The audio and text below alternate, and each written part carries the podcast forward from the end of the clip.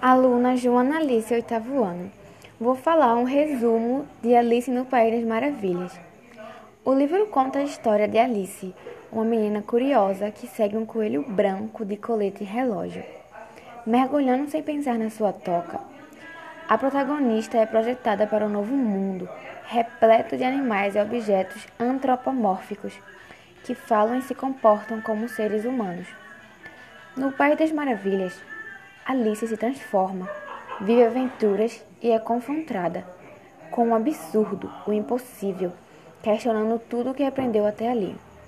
A menina acaba fazendo parte de um julgamento sem sentido e sendo condenada à morte pela rainha de copas, tirana que mandava cortar a cabeça de todos que a incomodavam.